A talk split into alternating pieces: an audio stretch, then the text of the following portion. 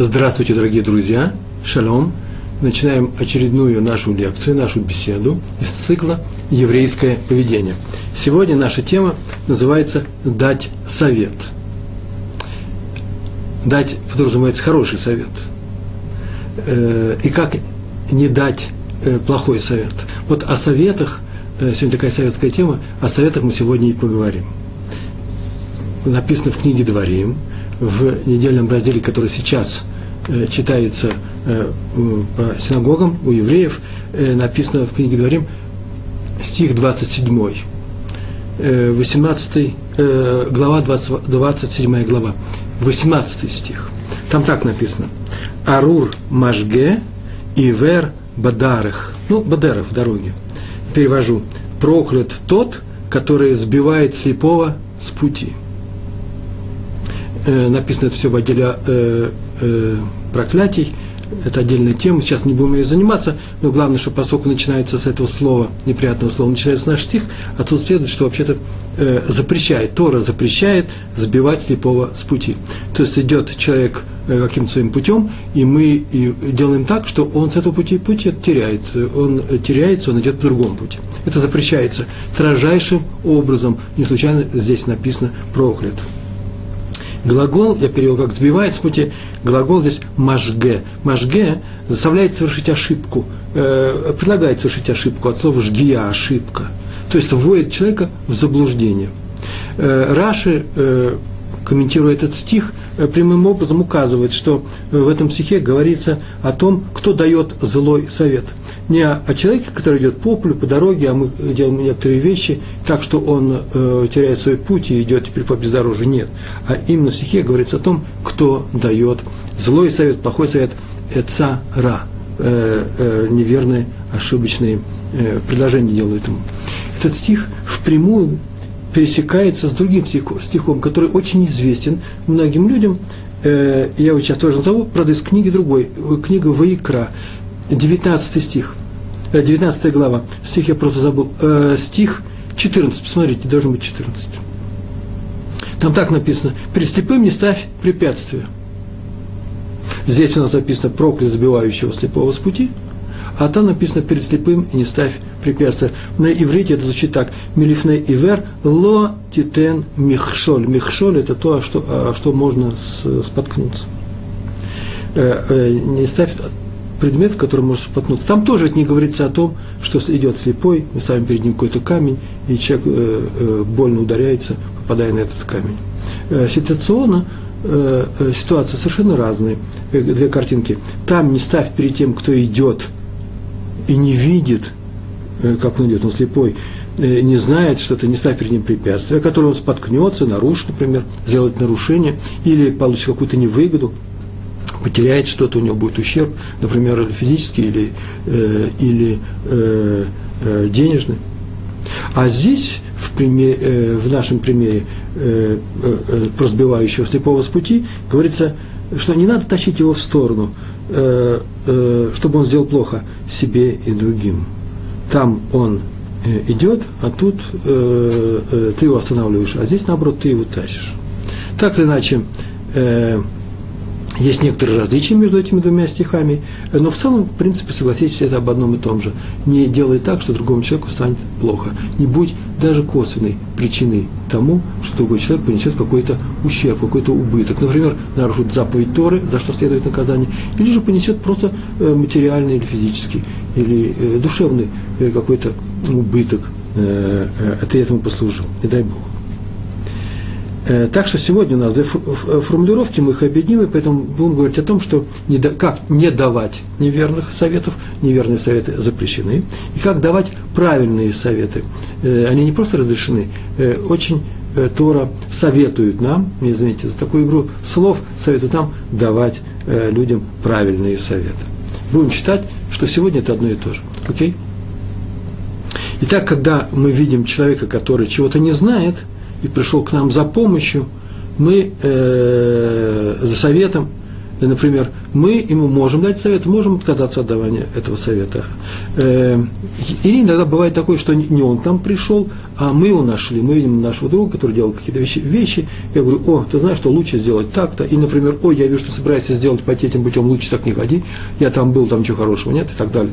Это я проявляю инициативу, или же он проявил инициативу, пришел ко мне и говорит, вот, э, Раброван, ты начал изучать Тору, я недавно слышал, что, а что Тора говорит по поводу того-то и того-то, что она мне могла бы посоветовать. Видите, два разных примера, э, но во всех, в обоих примерах я сейчас начну давать совет.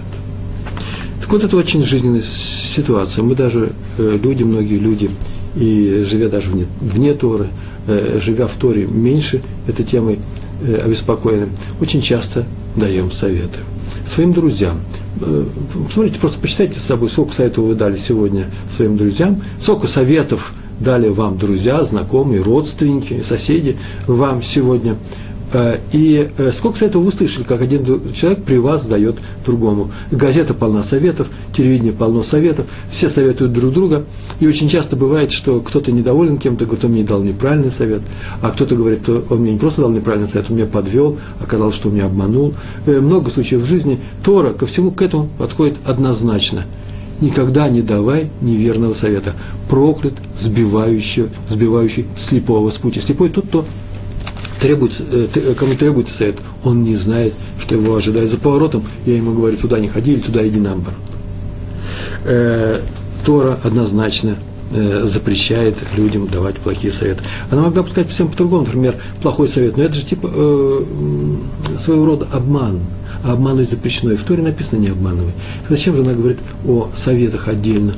Мы сегодня на эту поговорим, почему, э, что подразумевается э, э, отдельно под запретами давать плохие советы.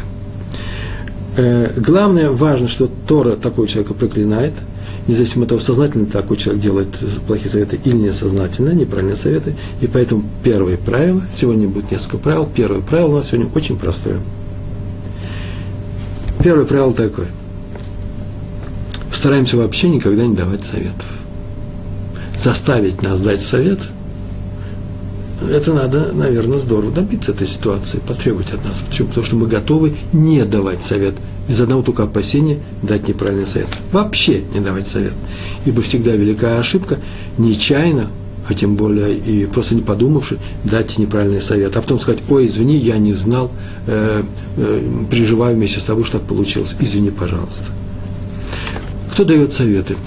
Есть люди, которым ходят за советами. Э, в мировой литературе всегда отмечено о том, что евреи все были советчиками у иноземных э, властителей, у э, фараонов, э, помогали им вести хозяйство. Заместитель царя был Иосиф, один из двенадцати братьев – и то же самое в э, мусульманской истории многих стран, в христианской истории. Еврей есть советчик. Даже такая шутка есть в каждой приличной русской семье должен быть один дядя Соломон, который всем дает советы. Они очень умные евреи, поэтому они дают советы. А откуда мы знаем, что, э, э, что еврейский совет ценит, ценится? Потому что много видим, много изучаем, э, смотрим, э, умные. Вот это и есть опасность, знаешь, что ты умный, дать неправильный совет. Знаешь, что люди могут положиться на твой совет. Кто дает совет? Раввины, специалисты в своей области, специальные советники, есть такая должность советник, эксперты и так далее. Э, люди, которые отвечают за свои слова. Поэтому каждый раз, когда мы даем какой-то совет другому человеку, мы берем на себя равинскую функцию, чтобы мы не говорили, что какие-то раввины где-то кому-то что-то советуют. Как только я открываю рот кому-то советую, это называется равинская функция. Я сейчас взял на себя функцию равина. Но на раввина мне, знаете, нужно очень много учиться. Нужно многое знать, многое понимать, нужно уметь не просто разбираться в каком-то материале, но нужно еще и уметь и знать, как дать этот совет, кому ты даешь совет. Сегодня мы на эту тему поговорим, для того, чтобы не ошибиться. Э, но сначала история. У нас э, э, не только одни советы сегодня, у нас еще будет история. История, которая произошла в городе Радин. Однажды два бахура, а мы уже знаем, что такое бахур. Бахур – это студент Ешивы, еще не женатый бахур, в городе Радин, это в Литве – э, раньше это было в Литве, по крайней мере, ю, южная часть этого, недалеко от Минска сейчас, пошли прогуляться, и тогда тоже, пошли прогуляться рядом с городом Радин, подышать свежим воздухом. Обычно это не делают, обычно они тоже это не делали, но была хорошая погода, они вышли, и обсуждали, скорее всего, Тосфот, комментарии на ту страницу Талмуда, которую они изучали. Так, за разговорами, очень активными разговорами, они далеко ушли, так написано в этом рассказе, и э, подошли, вдруг обнаружили себя рядом стоящим с каким-то рядом с, с каким-то полем. Э, поле, лужайка, дорога, крестьянская идиллия, и к ним подходит крестьянин, скорее всего, владелец этого поля, как оказалось, так оно и есть, и спрашивает, кто вы такие?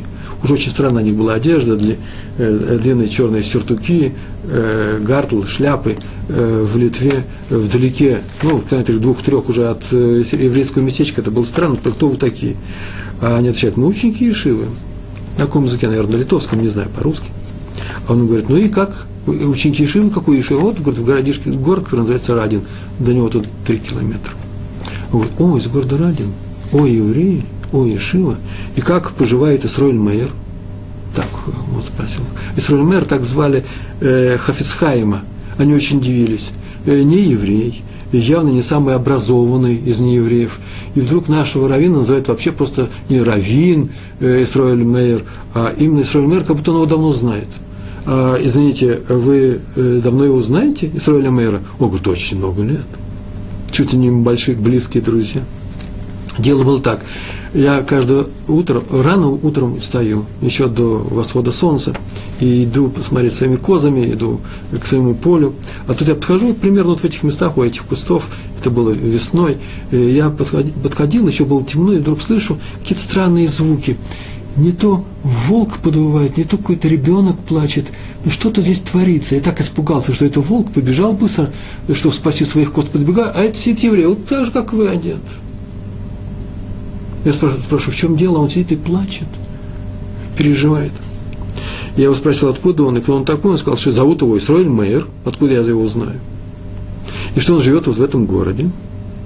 А плачет, потому что вчера, прям буквально вчера, он издал книгу, выпустил ее в свет, с, с некоторыми законами. Я так от могу добавить, что, скорее всего, эта книга была с законами э, о запрете на злословие, лашунара. И теперь он молится и переживает, и плачет, э, потому что большая ответственность, э, так он мне рассказал, большая ответственность перед людьми, потому что этой книгой он многих может ввести в заблуждение. Правильно ли он объяснил эти законы? Не приведет ли он к тому, что они ошибутся, э, э, э, сделают ошибку? И он говорит, что он боюсь, я боюсь стать э, причиной чужих Э, э, э, чужих ошибок. Это есть лифней ивер ло титен микшоль. Не ставь препятствия перед слепыми. Люди изучают книгу, и я боюсь, что они ошиб, будут ошибаться. Я очень удивился, выслушав эту историю еврея по имени Сруэль Мейер. Это же надо, как, как сказал этот э, нееврей, как, как он любит свой народ, что он плачет о чужих ошибках. Передайте ему привет от меня. Такая была история, с которой я хочу рассказать э, Э, начать свою беседу. Э, вы заметили, что э, здесь используется следующим образом эта история. Хофицхайм боялся, что он даст неправильный совет людям, настолько переживал, Э, мы видим, почему, э, что даже плакал. Почему? Потому что Тора строжайшим образом запрещает вводить людей в заблуждение. Не просто давать советы. Дать плохой совет – это вести человека в заблуждение определенным способом. Есть очень много способов вести других людей в заблуждение. Тора запрещает это э, во всяком случае, поэтому она и говорит, не ставь препятствия перед э, слепым.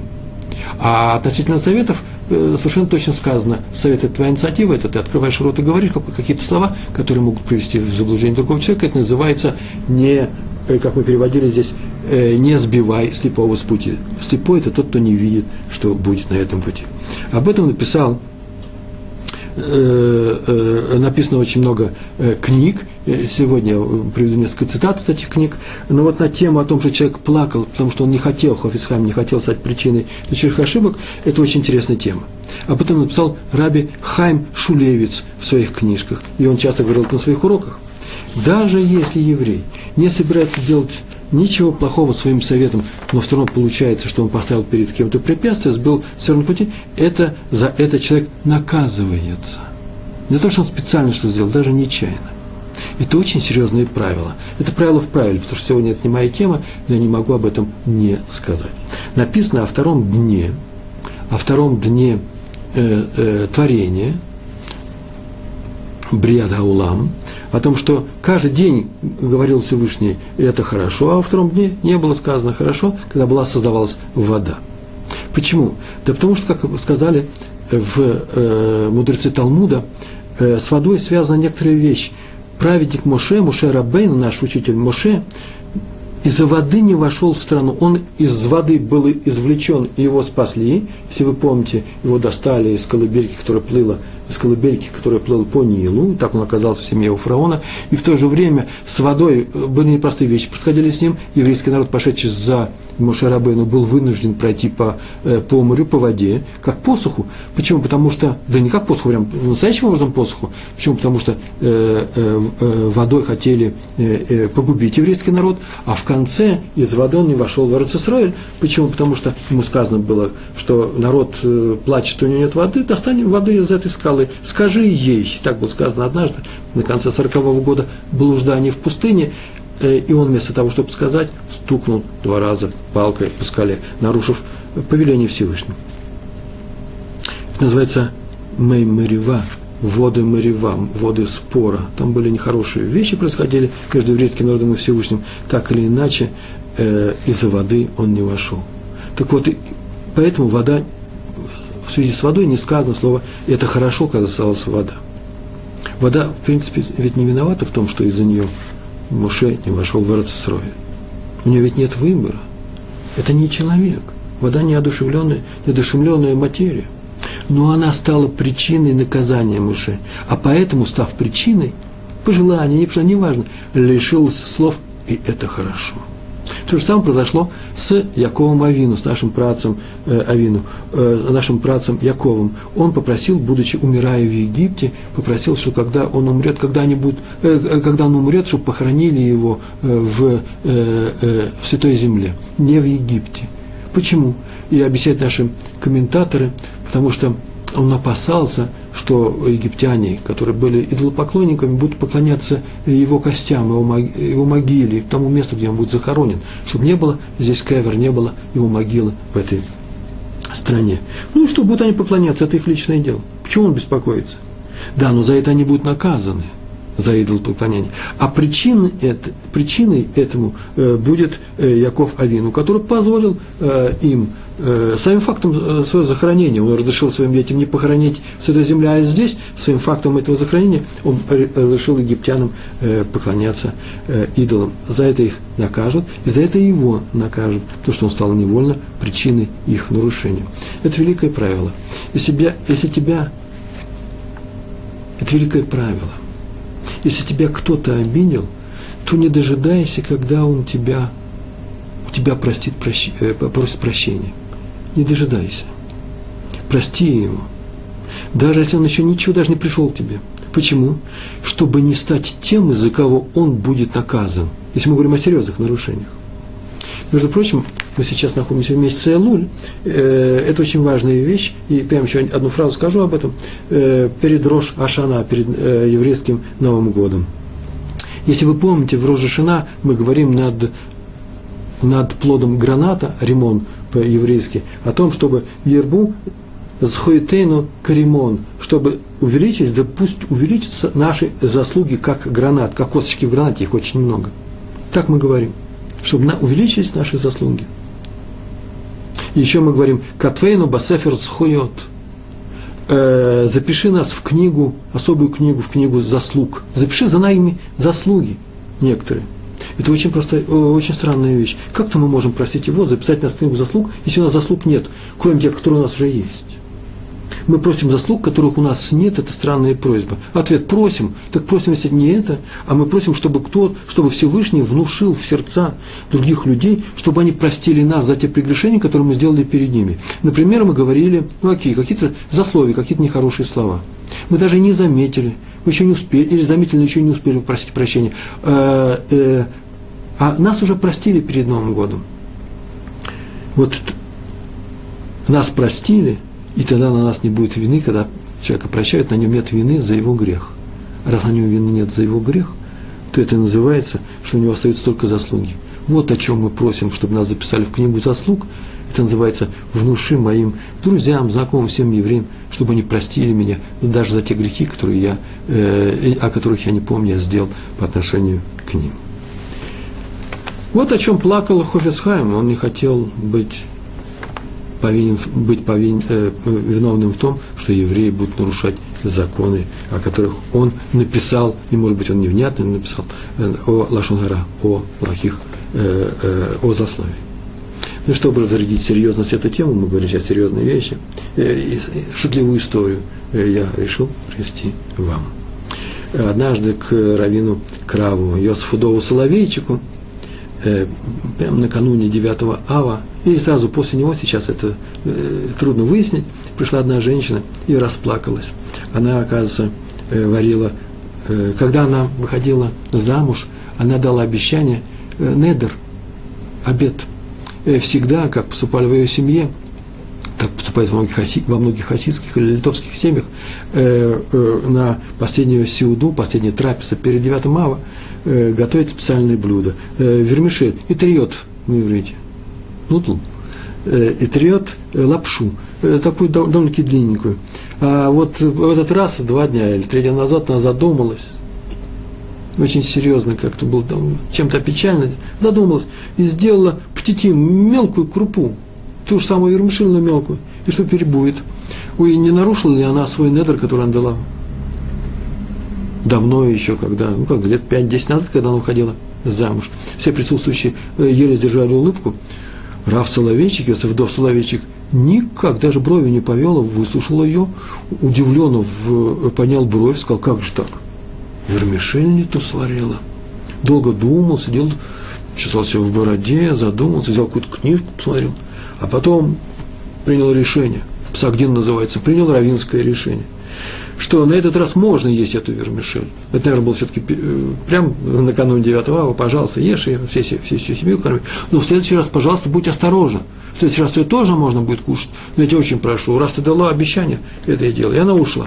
Вы все спросили, в чем дело, что за спектакль? И она ответила, вы видите, это кошерная женщина. Она ходит к равину за советами она боится нарушить, она э, недер, она боится какое-нибудь нарушение сделать. Если она что-то обещала делать, она хочет это делать дальше, и она пришла посоветоваться. Хотя вопрос, конечно, не самый серьезный, из такого вопроса можно было бы не ходить, не самый умный, я бы сказал. Но если ей не дать серьезный ответ, а ответ равинский – это есть совет, сейчас кушай, а потом постели не есть, то если ей не дать серьезно равинский, это серьезно, то завтра она не придет с серьезным вопросом – и не дай Бог ошибется. Тем самым мы что могли бы сделать? Отважить эту женщину, э, отвадить эту женщину от того, чтобы она приходила к раввинам. И кто будет причиной? Я. Не дай Бог, сказал Раф Словечек, я не хочу быть причиной этого. Я от себя добавлю, сколько раз было и в нашей жизни, да мы просто знаем эту жизненную ситуацию, когда, например, ученик не задает вопросов, мы его спрашиваем, видите, значит, что случилось, почему ты учитель не спросил? Да, они все смеются надо мной, говорят, что я глупости спрашиваю. Все смеются над ним он не уверен в себе. Вернее, он уверен, что он задаст глупый вопрос. И когда нужно будет умный вопрос задать, а это не только в школе связано, это вообще в этой жизни, он не будет его задавать, а будет поступать, может быть, неправильно. Он лишил, мы его лишили, или учитель, посмеявшись над ним, или дети, ну, дети не отвечают свои поступки как учитель, учитель позволил детям посмеяться над ним, а не, наоборот, не предложил ему, видите, нормально у тебя вопросы, спрашивать дальше.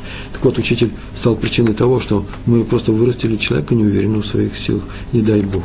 Это, а особенно это опасно в случае Торы, в случае уроков Торы, или там, где мы можем, э, как в этом случае был травм, э, словечком этой женщины послужить причиной тому, что женщина перестанет ходить серьезными вопросами к раввину. Мы сказали, только что говорили о том, что совет может давать только тому, кто в нем нуждается. Э, совет нужно дать человеку, который, который спрашивает его по делу. И такое правило есть. Запомните, это правило у нас в нашей жизни. Если человек нуждается в этом, э, в этом совете, мы ему можем дать. Если ему он не нужен, лучше не давать. Второе правило. Даешь совет, только если точно знаешь, что посоветовать. То есть, если ты являешься специалистом, если ты знаешь, что совета, э, за советом обратиться по адресу, э, что у тебя есть ответ, и что ты квалифицированный специалист в этой области. Есть, э, это понятно. Есть третье правило. Если твой совет, совет пойдет ему на пользу. Причем ему на пользу.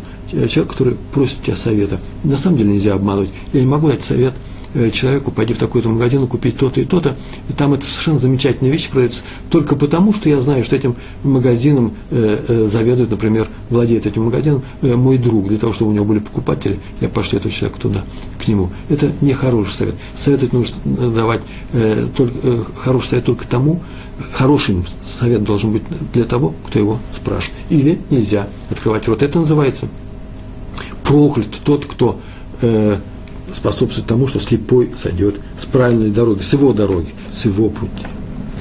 Э, э, есть пример на эту тему. Рассказывает о том, как Рохазон Иш э, рассказывает, как однажды две семьи в дны браки решили устроить шедух. Был шедух, это когда устраивают брак – советуем мальчику или девочке, мы сказали, что сыну или дочери, мы нашли для тебя хорошую пару, мы думаем, что хорошую пару, все выяснили. Теперь дело за тобой. Согласен ли ты выйти навстречу с этой девушкой, и после чего решить, э, после ряда встреч, мы знаем об этом, я надеюсь, что многие знают об этом, так устроен э, э, еврейский брак устраивается. Э, и ты решишь, э, решишь оста, будете ли вы делать брак друг с другом или нет. Так вот, решили э, две семьи устроить шидук своим детям, но перед встречами, перед тем, как сказать своим детям, чтобы устроить эти гешот встречи, отцы пришли каждый отдельно, э, пришли к Азон Ишу и спросили у него совета. И тот сказал отцу юноши, что это, конечно же, наилучшая кандидатура для него, наилучшая пара для его сына. А отцу девушки, который пришел после этого, сказал, нет, нет. Э, он сказал наоборот пришли к нему и спросили. Я не могу сказать, кто пришли, э, эти ли люди, или пришли его ученики Хазаныша, э, потому что все знают, это же открыто, никто же не делает тайных советов. Мы сами не преступники, мы совершенно открыто разговариваем с людьми и не боимся, э, что это станет достоянием общественности. Пришли к нему и спросили, почему ты дал два разных совета двум разным людям. Он ответил, что именно потому они и разные советы, что люди были разные. Я всегда отвечаю, так сказал Хазановиш, даю совет наилучший тому, кто меня спрашивает. Поэтому отцу у юноши я сказал, что лучший вариант они не найдут, это правда. А отцу девушки сказал, что вариант очень хорош, очень хорош, но стоит поискать лучше. Они могут найти лучше. Э, есть еще одна история про Рава Яшуа Леба Дискина, главного раввина Иерусалима, которую я всегда рассказывал на всех семинарах. Это моя любимая история. Я сейчас ее расскажу в, упрощенном варианте, э, которая прошла примерно так, но все и произошло э, в еврейской общине в самом начале 20 века в Иерусалимской общине был шойхет. Шойхет – это резник, который делал любой скота, и мясо у него, его ели, брали у него. Это была денежная профессия, не такая денежная, как мясник в России, но уважаемая, он много знает, это связано со многими законами. Так или иначе так получилось, что его сын, как бы сказать, он уже был взрослый человек, но его сын начал делать странные вещи, начал немножко удаляться от общины, а внук тем более. И не захотел общину, руководителя общины, для того, чтобы, чтобы он у них работал, раз там такой дом он себя поставил. Пускай ведет порядок в семье, наверное, это произошло не сразу, не в один день. Э, они к нему пришли и сказали, что или наводи порядок, или мы тебя увольняем. Он очень расстроился – а что делать? Они пришли за советом к э, Раву Дискину, Яшуа э, Лейбу Дискину, рассказали всю эту историю и сказали, что делать. Они сказали, да, конечно же, вы имеете право его уволить. Это очень серьезная должность. Конечно же, можно его уволить, но смотрите, надо ему найти работу такую же, чтобы не так далеко от дома было, чтобы он не терял в э, зарплате своей. Кстати, это сделать, но вы имеете полное право его уволить. Они пришли и сказали, мы тебя увольняем в течение недели, двух, э, ты ищи, мы тебе будем искать, ищи работу, резник в другой какой-то общине, в Иерусалиме еще есть несколько общин, рядом с Иерусалимом. Они ему сказали это, он их выслушал и пошел к Рау Дискину советоваться. Он пришел и сказал, так и так, все рассказал, как оно было. Он был религиозный еврей. И рассказал, и говорит, что теперь делать? Он говорит, как что теперь делать? Ты не увольняйся. Потому что э, ты имеешь право, ничего страшного ты не сделал. Э, сын твой поступил плохо, ну пускай они с ним разбираются, но э, нельзя человека уволить э, лишить его э, пропитания. Так не делается. Он вернулся на работу, продолжает работать к нему, а раз нашли руководителя общины, второй раз сказали, на третий день сказали, почему ты не увольняйся, нам это Рав Дискин посоветовал, чтобы ты уволился. Он говорит, да, Рав Дискин посоветовал мне не увольняться. Как, не может быть? Он нам посоветовал совсем все другое. Пришли к Раву Дискину, совершенно то же самое, э, что было э, с Хазон Иш истории с шидухим, то же самое произошло здесь, только это произошло в Иерусалиме. Э, лет за 20-30 э, до Хазон Иша. И он сказал, я даю совет правильный и нужный тому, кто ко мне обращается. Тора ведь не бывает такое, что ты открываешь Тору, и Тора тебя, начинает тебя учить, а подразумевает, что это будет хорошо кому-то, а не тебя, тебе будет плохо.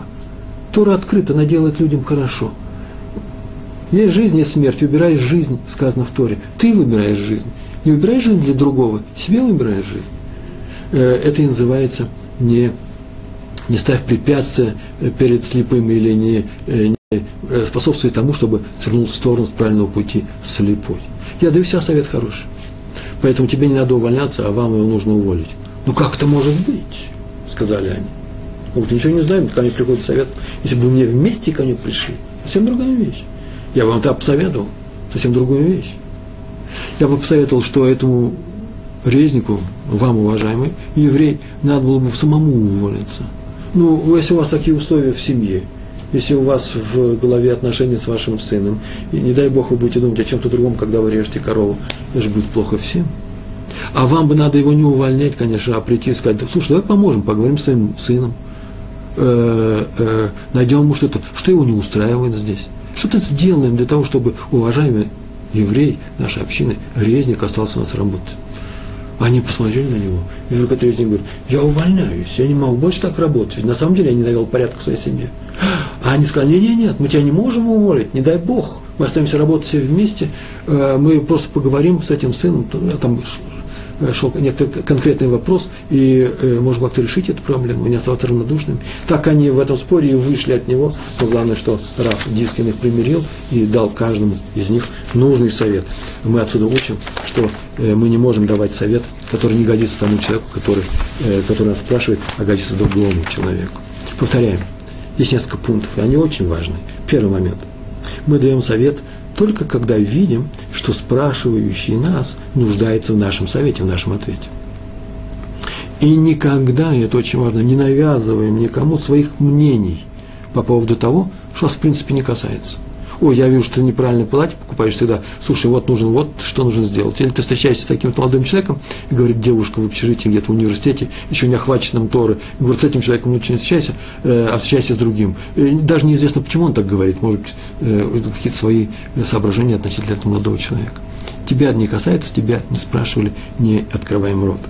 Почему? Потому что если это нас не касается, а мы кому-то что-то говорим, то, скорее всего, очень часто, посмотрите, обратите внимание, это не совет, а просьба. Вот эти, что прошу сделать. Так лучше делать. Например, э, я в нашем общежитии, в нашей комнате, я прошу не курить. Это просьба, это не совет. Первое. Когда спрашивающий нас нуждается в совете, тогда еще можно дать совет. совет. Если этого нет, не даем совет. Второе. Даем совет только если, мы уже говорили на эту тему, если отлично знаем, э, понимаем, в какой области мы сейчас находимся. Например, можно дать такой совет э, своему другу. Ты знаешь, что я сам не знаю, но я знаю, кто может дать тебе хороший совет, обратись к такому-то специалисту, к раввину, адвокату, врачу. Есть специалисты, или у нас, например, э, есть свой еврей Соломон в нашем институте, который как раз в таких темах хорошо разбирается. Э, это хороший совет. Главное не послать человека по неправильному адресу. Мы все понимаем, что сейчас сказал. Третье. Даем совет только если он идет на пользу тому, кто его спрашивает, а не на пользу другим, историям, э, другим людям. Как это история про Рава э, Дискина. Но, ну, тем более не на нашу пользу. Или на пользу других людей. Например, моего брата, который э, владеет другим э, магазином таким-то, посылать к нему людей и говорит, я вам советую, вам очень подойдет то платье, которое продается в этом магазине. Это неправильный совет. А именно, почему он неправильный? Я спрашиваю, почему он неправильный? Ничего страшного купить неправильное платье. Нехорошее платье. Или Всевышний поможет правильно. Да нет.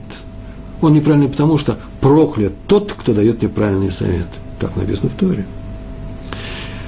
Четвертое. Даем совет только если знаем, что этот человек нас послушает. По крайней мере, взвесит его, серьезно к нему отнесется. Не надо э, пристать своими советами и впихивать их в чужие уши.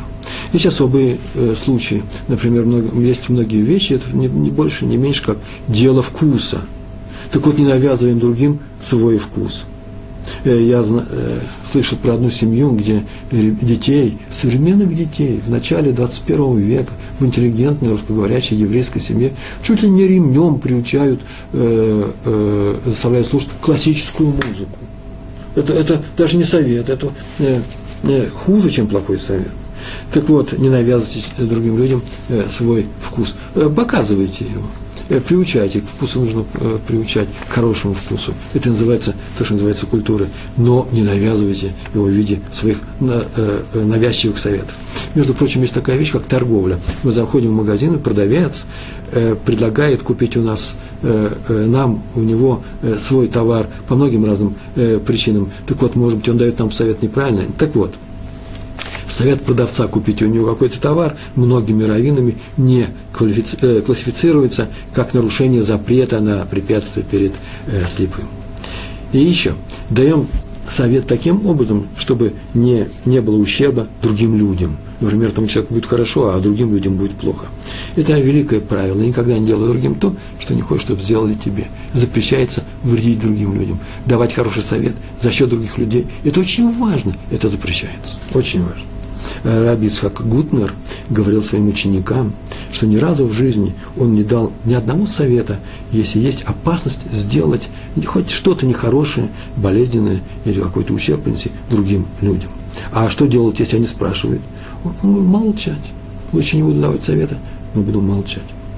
Или э, так прямо сказать, э, смотри, я бы тебе дал совет, и можем даже сказать, какой бы совет, но смотри, я очень тебе не советую так поступать, потому что будет таким-то таким-то людям будет плохо. Это называется предупредить. Не делай так. Видите, слышите? Не делай так. Это тоже ведь совет.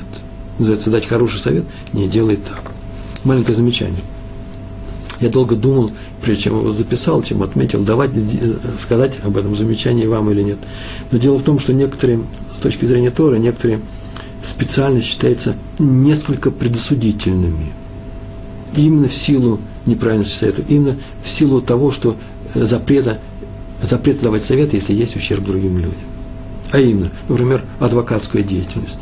Адвокат дает советы человеку для того, чтобы победить в суде. Он не дает совет, как человеку помочь исправить себе некоторые качества, исправить. Именно в силу этого нет адвокатуры в Равинском суде. А он дает совет для того, как выиграть дело, даже за счет другого человека. Предположим, тот прав, но мне больше заплатили. Сейчас мы постараемся, я знаю, как это сделать перед этими судьями, я их точно лично знаю, и как сделать так, чтобы ты это выиграл дело. Не чтобы не по Торе было, а э, по каким-то всем другим э, э, э, характеристикам, э, качествам э, суда, не еврейского суда, прошло это дело. Получается, что в суде победит сейчас не тот, кто прав, а тот, кто больше заплатил на адвокатов. Э, поэтому это не очень хорошая вещь, дать ад, э, э, адвокатский совет. Вторая, вторая профессия мы назвали маркетинг, маркетинге, да, эксперт, менеджер по продажам. Очень часто это связано с тем, что нужно выиграть какой-то рынок, захватить, лишить конкурентов возможности сбыт товаров на этом рынке и так далее. Мы можем кого-то разорить, а это связано с неприятными вещами, а поэтому тоже нужно много подумать, прежде чем религиозному еврею заниматься такими вещами, как э, бизнесом, там, где происходит э, столкновение интересов. Э, это не значит, что эта вещь запрещена, но это значит, что нужно сделать шелатрав, равинский запрос. Наша тема не только про советы, но и про заповедь убрать с пути другого препятствия, даже когда э, человек не пришел к тебе за советом. Ты видишь, что человек идет, слепой идет, убрать с э, препятствие перед ним. Тем более не класть камень преткновения перед ним, а убрать, если такой камень существует. Если он пришел к тебе за советом, нужно убрать некоторые препятствия. Тем более запрет на то, чтобы стать причиной э, э, э, для беды, например, чтобы не было боли или ущерба другому человеку. История на эту тему. Равшаха, Равшах, крупнейший раввин нашей эпохи, э, праведником был, э, я был на его похоронах, это много лет уже прошло, э, по-моему, лет 9, э, его спросил по телефону один, была такая история, его ученик, крупный ученик, Равшах дожил до столетнего возраста почти, и крупный большой ученик, сам учитель, спросил по телефону днем, позвонил, тогда еще не было сотовых телефонов, он спросил, что-то есть у меня один ученик, и он спрашивает о шедухах тоже, о браке, вопрос, продиться такой семьей или не продиться, в общем, задается вопрос. И он подумал Равшаха и ответил, да или нет, как он ответил. После чего пошел на Минху. Минха – дневная молитва. Тут же все, в брак все происходило в э, э, Ешиве. Он пошел молиться. И вдруг прям буквально через пять минут прибегает домой. Прибегает домой и спрашивает э, своих домочадцев телефон, вы можете позвонить по такому-то телефону, не позвонили, может быть, мы его сейчас поймаем, поймали. Говорит, ты, ты знаешь, вот тот совет, который я тебе дал, сколько, шесть минут назад, ты ни в коем случае его э, не придерживайся. Я ошибся, вот почему я ошибся, он рассказал. Э, все спрашивают, а почему такая спешность? Ну, сказал, сказал. Я говорю, ну как же в Торе написано? Проклят тот, кто дал неправильный совет. А, э, надо сказать, что он уже был очень старым человеком, он прибежал домой. Значит, правда, прибежал это такая вещь непростая. Э, Равшах вообще очень ходил быстро, вообще-то он бегал. Когда он уже в пожилые годы у него были болезни разные, и он проходил физиотерапию, в Израиле говорят физиотерапия, он пришел, и э, что-то было у него с ногами, и врач посмотрел на него и сказал, ну, Равшах, сейчас я, э, мы с вами будем учиться ходить как раньше. Он рассмеялся, там было много народу, сказал, ну, надо вам сказать, что я и раньше ходить не умел, я вся бегал. Если бы меня научили бегать как раньше, я бы обрадовался. Так, такая, такая вставочка. И, он прибежал, и он объяснил, что я пошел на Минху, молился Минху, Шмуна Эсре, а Шмуна Эсре, как вы знаете, молится только стоя, и нельзя сходить с места, пока ты не домолишься до конца. И говорит, вдруг я понял на третьей брахе, третьей или четвертой, там, где мы благодарим Всевышнего за то, что он нам дает возможность понимать, я вдруг понял, что я сейчас дал неправильный совет. И надо срочно бежать, чтобы не было нарушения этой заповеди запрета давать неправильный совет. Да я нахожусь посреди, я же нахожусь посреди Минхи, посреди тфил, э, молитвы Шмона. Я решил, тут же я решил, что запрет давать плохой совет из Торы, а запрет прерывать молитву Шмона, Шмона Исре, 18 благословения, это от, э, э, от мудрецов. Поэтому я бросил эту молитву посредине и прибежал сюда. И вот успело, мы его поймали по телефону, вы видите, и сейчас я не буду виновен в том, что, э, что я дал плохой совет. Мы говорим о том с вами, на этой лекции, как давать советы. А что в случае о том, как брать советы? То это очень просто.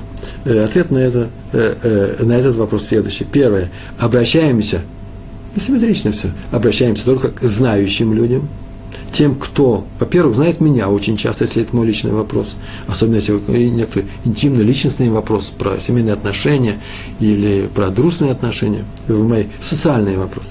Или тот, кто понимает э, в данной области больше моего, больше, лучше меня. Это первая вещь. И вторая, если нам люди сами по собственной инициативе дают совет, так сказать, наводят критику на мои действия без нашей просьбы, то мы прислушиваемся к ним, э, э, к этим советам. И рассуждение здесь очень простое. Этот человек сейчас критикует мои действия, меня совершенно не интересует, зачем он это делает, хочет ли он посмеяться надо мной, или, не дай бог, унизить, в таком случае нельзя находиться рядом с ним, нужно от злодея уйти. Но предположим, что здесь есть какое-то рациональное зерно. Посмотрим, есть ли здесь рацион, есть какое-то э, рацио, если здесь что-то такое, что э, можно услышать и принять и исправить в себе. Ведь это же человек – не что иное, как посланец Всевышнего сейчас. Всевышний дал мне его для того, чтобы, ну, может быть, наказать меня за что-то, обидеть, я, может, над кем-то сам смеялся. А в конечном счете, скорее всего, для того, чтобы на самом деле я посмотрел на себя со стороны, и у меня очень много есть примеров из личной жизни прямо на эту тему, чтобы я посмотрел на себя со стороны и что-то себе исправил, чтобы я не говорил, что же мне раньше не сказали. Ну, как я смешно или неправильно поступал, как я выглядел нехорошо. А раз так, то зря он ко мне э, людей с критикой не пошлет. Э, и давайте посмотрим, что здесь есть толкового в этой критике для меня.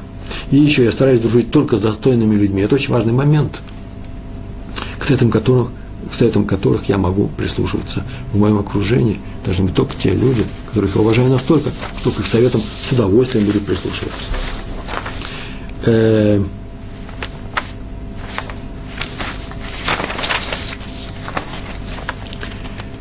ну и главная, наверное, вещь, если я хочу э, узнать ответ на некоторые проблемы, которые возникают у меня, я обращаюсь к раввину. Мы с вами это проходили. Есть еще одно важное обстоятельство, о которых я сейчас расскажу. Сначала историю расскажу, а потом скажу теорию на эту тему. Э, этому учил раби Нахум Зеев Зив, э, сын Сабы из Келема, э, дедушки из Келем, такой был великий ученый, а раби Нахум Зеев Зив был очень уважаемым человеком, умницей редким, написал много книг, а главное, что он был тот, к кому все обращались за советами – это такой редкий раввин, у которого всегда дом был открыт, и всегда в прихожей стояла длинная большая очередь, и все приходили, и даже не евреи, э, для того, чтобы он решил их проблемы. И он славился тем, что он всегда давал необычайно правильные советы, необычайно хорошие. Он вникал в дело. Он не просто говорил направо и налево, как поступать. Он именно вникал в дело. Но для чего все это я рассказываю? Вот для чего. Он не просто, оказывается, советовал, по э, воспоминаниям его современников, но помогал потом осуществить этот совет, сделать, он переживал за него. Он спрашивал, а как получилось, э, что вышло, э, что было, э, не было ли помехи э, в том пути, который он людям указал. Он был, не был равнодушен к тем людям, совет которым он давал. Поэтому еще одно правило. Если мы не равнодушны, вот в таком случае можешь давать совет. Если мы равнодушны к человеку, нам все равно, что с ним, с ним произойдет, это еще не запрет давать совет. Может быть, мы специалисты, и не, надо, не нужно э, специалисту по оклейке обоев быть э, неравнодушным ко мне для того, чтобы прийти и сказать, вам нужны такие-то обои. Нет. Но, по крайней мере, уж точно неравнодушие помогает людям давать хорошие советы. Э, так или иначе, мы не будем теми раввинами, которые дают советы по радио. Хотя тоже вещь нужная и важная. А мы будем теми раввинами, которые... А мы все раввины с вами. Э, теми раввинами, которые дают друзьям... Э, раввины-друзья и э, раввины-учителя. Вот такими раввинами нам и нужно быть. Две истории шутки. В конце я решил две смешных истории рассказать. Однажды Раби Йосиф Шауль Натанзон – э, с ним произошла такая история. Сначала о нем два слова.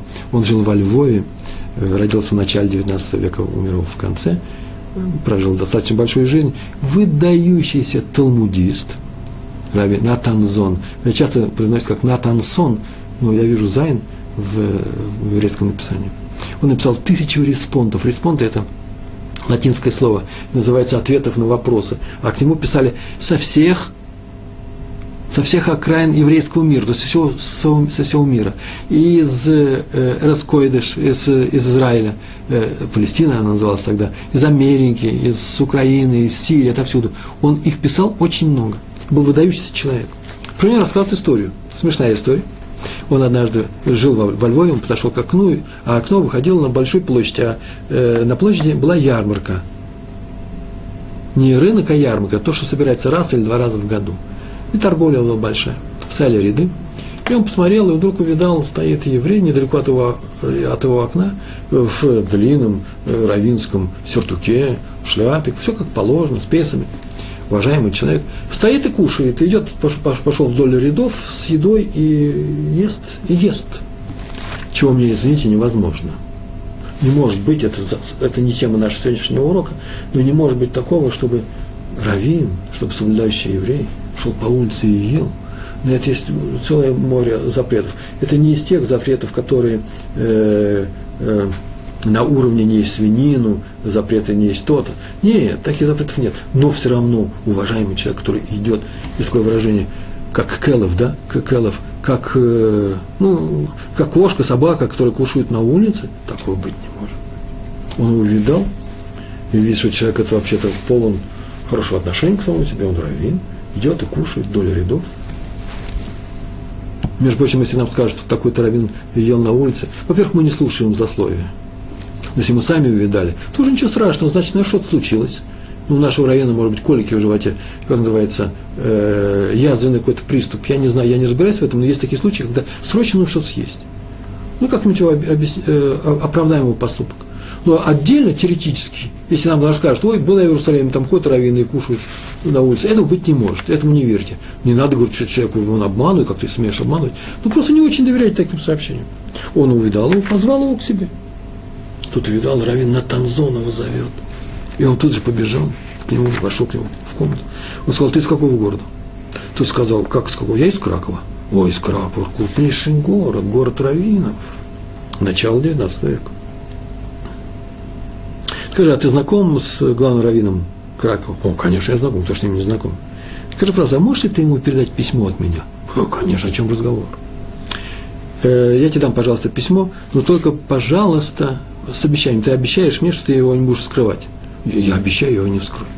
И он его закрыл, написал, что-то написал при нем, сложил его, запечатал и дал ему. Тот вышел, тут же пошел по всему городу, по, по Львову, хвастать перед своими друзьями с похвалой. Вот какой я э, великий человек. Э, я не что иное, он хвалился. Э, э, являюсь, письма ношу от одного крупнейшего раввина нашего времени к другому. Я бы сказал, не может быть. Все знали, наверное, что это за человек – в нашем рассказе он немножко смешно выглядит. Я так полагаю, давайте будем считать, что это выдуманный рассказ, ладно, чтобы ни на кого из евреев не пал вот этот вот взгляд, как на нехорошего человека. Выдуманный рассказ. Я, правда, не очень уверен, что выдум, выдумывать тоже может что плохое про людей. Э, не очень удачно у нас получается персонаж, он ходил и хвастал. Хвалился. Приехал он в, э, в свой родной Краков и передал раввину Краковскому, главному раввину это письмо. Тут очень удивился, он прекрасно знал, что это за человек. Как тут он к Равуна Танзону входит в дом, вхож в дом. Но письмо мне, он дал ему, вот видите, и он всем показывал, это тоже непростая вещь. Видите, подпись раввина, а вот видите, адрес нашего краковского раввина. Это была правда. Тот посмотрел на письмо и прочитал. Там было написано, э, вся эта история, что этот человек ходит на улице и кушает а поэтому ему запрещено выступать свидетелем по любому делу в Равинском суде, потому что он не, соблюда, не соблюдает запрет кушать на улице. Вот насколько серьезный запрет. Тот, кто кушает на улице, не просто у себя рядом с домом стоит или в садике, а ходит по рынку или по улице и кушает открыто, не стесняясь, тот теперь по еврейскому закону не имеет права быть свидетелем в суде. Так Раф Натанзон дал хороший совет краковской общине. Вот что он сделал такая смешная история.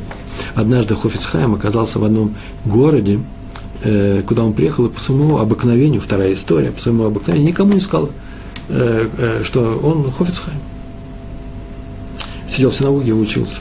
К нему подошел один еврей, ну, будем считать, что это в субботу, ладно? И пригласил его к себе на сюду, на трапезу, субботний стол. И он его пригласил, вот господин еврей, я вас приглашаю к себе.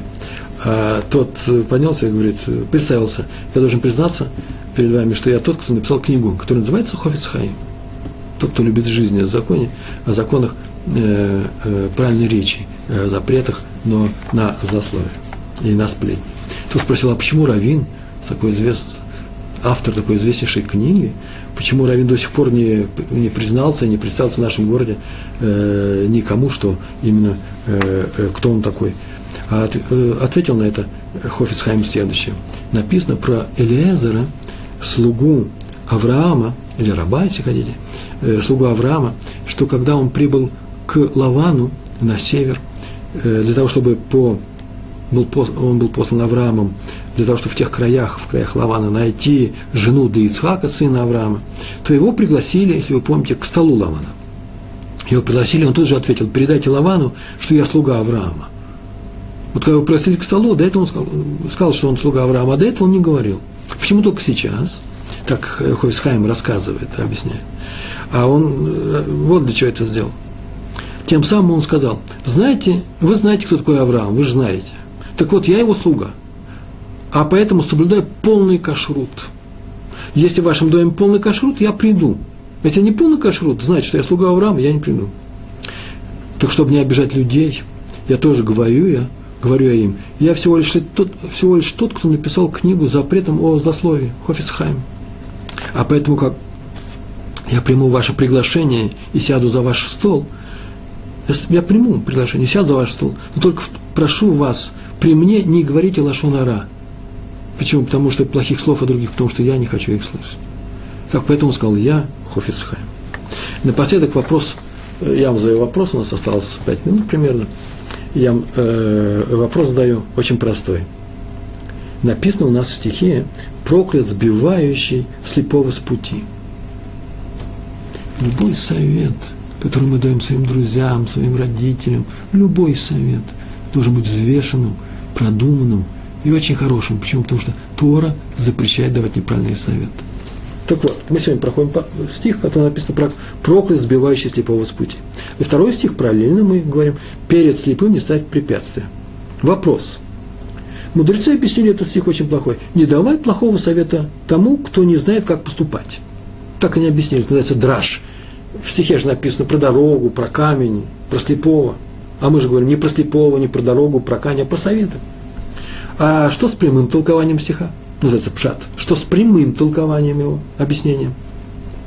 Если человек на самом деле кладет камень перед э, слепым, он нарушает этот запрет Торы или нет? Ответ – да, конечно, нарушаю. Только не этот запрет, а запрет не делай плохого другим людям. А именно, помните, мы же с вами все время а, говорим на, это, на эту тему, это лейтмотив всех наших лекций, всех наших бесед, и прошлых, и будущих. Не делай другому то, чего не хотел бы, чтобы делали тебе. Ты же не хотел бы, если в такой ситуации ты был, как тебе прошлый передовой камень положили, строжайше запрещается. А но здесь, в нашем стихе, говорится все же именно о советах, а не о камне. А почему? Потому что так ведь написано, лотти тен михшоль. Лотти это михшоль – это препятствие, титен давать. Не давай препятствия. Не написано не ставь, а камни говорят ставь. Тасим. А здесь написано не давай, не, не давай препятствия. Слово давай, мы прекрасно знаем, что дают обычно советы – и поэтому не давай совет. Это и называется не ставь. Так что здесь говорится про совет. И еще в конце стиха про слепого сказано «своего Бога бойся». Так написано в Торе, в книге Ваикра. Не ставь препятствия перед слепым, не давай препятствия перед слепым, своего Бога бойся. Почему нужно его бояться? Почему именно здесь написано? Его бояться нужно всегда. Да нет же, с камнем, если я ставлю камень, его все видят. По крайней мере, его можно увидеть даже если мы поставили потихонечку, где в переулке перед слепым. Нет, нет, но его кто-то может увидеть. А совет, плохой совет, любой совет, он в сердце. А то, что в твоем сердце видит только Всевышний. Поэтому сказано, не давай плохих советов, даже если ты думаешь, что никто не обнаружит, что ты дал плохой совет. Поэтому говорится именно о советах. Кстати, я сейчас сижу перед вами и даю вам советы – Вся моя лекция – это сплошные советы. По поводу советов я даю совет. А значит, я должен соблюдать все условия, которые я сейчас только сказал. То давайте, давайте посмотрим на них. Первое. Если меня пригласили дать сюда лекцию, а вы на нее пришли, включили видео, значит, вы нуждаетесь в моей лекции. Или, по крайней мере, будете решать, прислушаться к моим советам или нет. Значит, этот, этот пункт соблюден. Меня сюда пригласили как специалиста. Я не самый большой специалист на эту тему. Я надеюсь, что таковым являюсь чуть-чуть в какой-то малейшей степени. По крайней мере, я долго изучал этот материал, и у меня есть надежда, что мои знания, знания по поводу этого материала будут полезны другим людям, будут полезны вам. Это второй момент. Третий. На самом деле я уверен, что принесу вам пользу. Вообще всем людям этими советами. Это Тора. Донес я до вас или не донес, я старался не расплескать. А именно, дорогие мои, постерегайтесь, вводите друзей, родственников, знакомых, сослуживцев, соседей в заблуждение. Это легко сделать, но очень трудно исправить. И я очень надеюсь, это четвертый пункт, я надеюсь, что все мои лекции – это не просто теория. Я занимаюсь, мы занимаемся теорией, я рассказываю, вы задаете вопросы, потом я получаю письма э, или сразу. Так вот, это теория. Так я надеюсь, что это не просто теория для вас, а хоть кто-то из вас, может быть, немного людей, но хоть кто-то из вас попытается, как я в свое время, узнав Тору, я пытался, попытается реализовать то, эти правила на своей практике. Я вам очень советую это сделать. Большое вам спасибо. До свидания. Всего хорошего. Шалом.